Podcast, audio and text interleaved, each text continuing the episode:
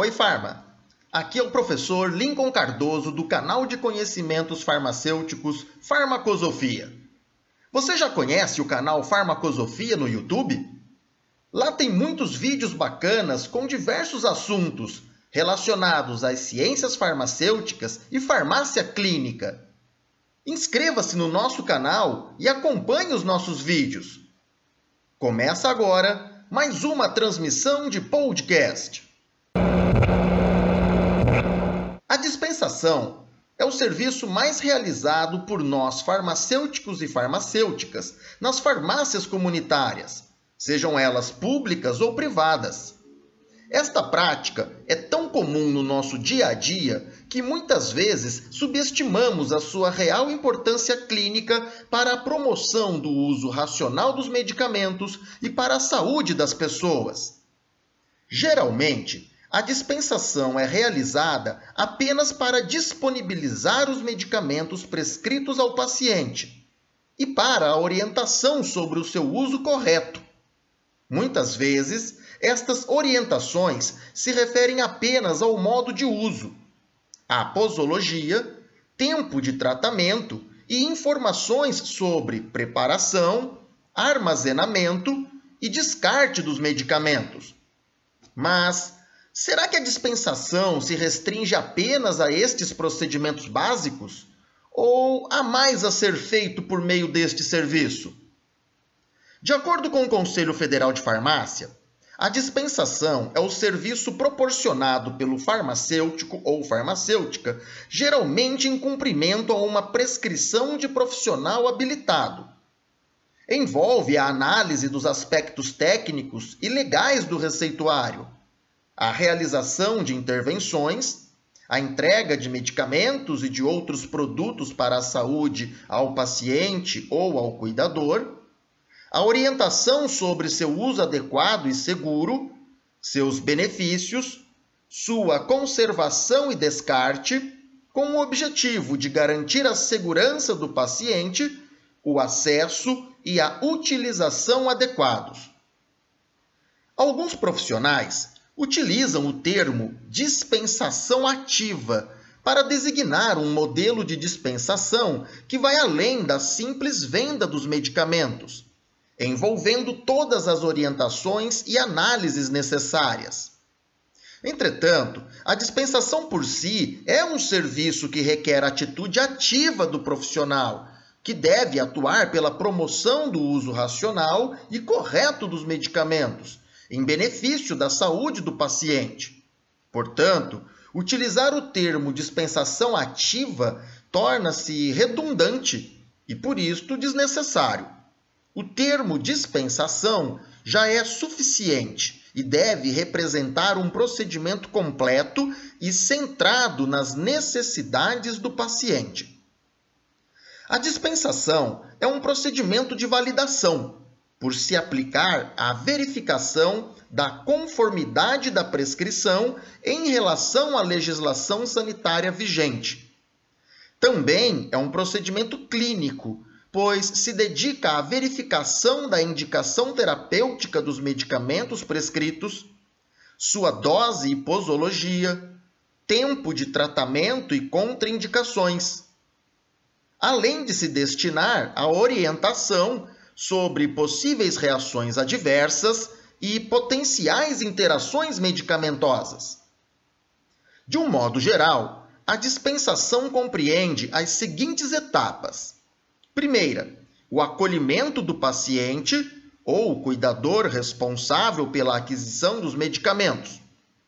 Neste acolhimento, deve-se identificar as necessidades referentes ao tratamento do paciente e receber a prescrição a ser atendida.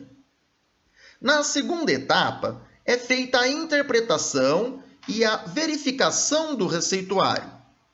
É o momento no qual o farmacêutico ou farmacêutica deve identificar os medicamentos prescritos e verificar se a prescrição está de acordo com a legislação vigente.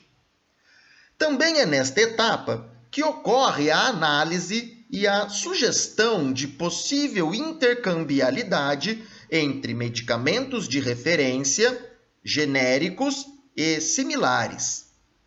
Em seguida, na terceira etapa, a farmacêutica ou farmacêutico deve avaliar os critérios clínicos da prescrição, verificando se a indicação terapêutica está de acordo com a condição de saúde do paciente e se há algum erro de prescrição. Também, nesta etapa, deve-se identificar contraindicações e a possibilidade de interações medicamentosas entre os medicamentos prescritos e aqueles já em uso pelo paciente. Na quarta etapa, ocorre a disponibilização ou entrega dos medicamentos. Durante este procedimento, são passadas todas as orientações quanto ao uso, ensinando ao paciente ou seu cuidador o modo correto de manuseio e administração, a dose e o sistema posológico, o tempo de tratamento e outras orientações pertinentes aos medicamentos a serem utilizados. Durante a quinta etapa, o farmacêutico ou farmacêutica explica os objetivos do tratamento e os resultados a serem alcançados. Também orienta sobre as possíveis reações adversas aos medicamentos e sobre as condutas a serem adotadas caso alguma destas reações seja percebida.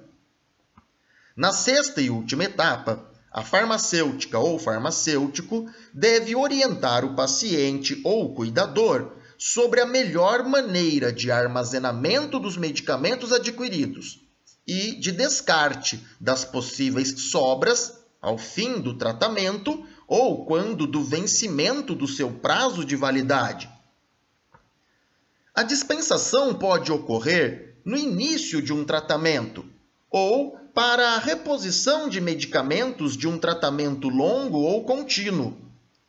Em cada um destes casos, a conduta profissional durante a dispensação requer ações específicas e focadas nas necessidades individuais de cada paciente, dentro do seu contexto.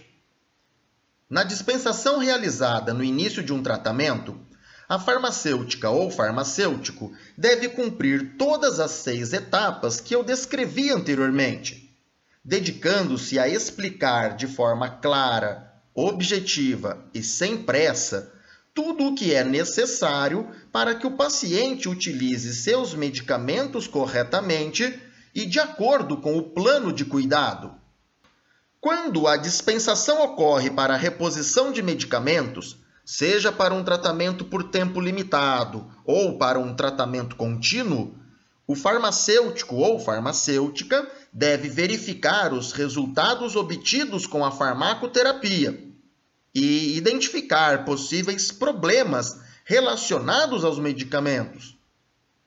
Também deve, nesta situação, rever o nível de compreensão do paciente quanto à utilização dos seus medicamentos.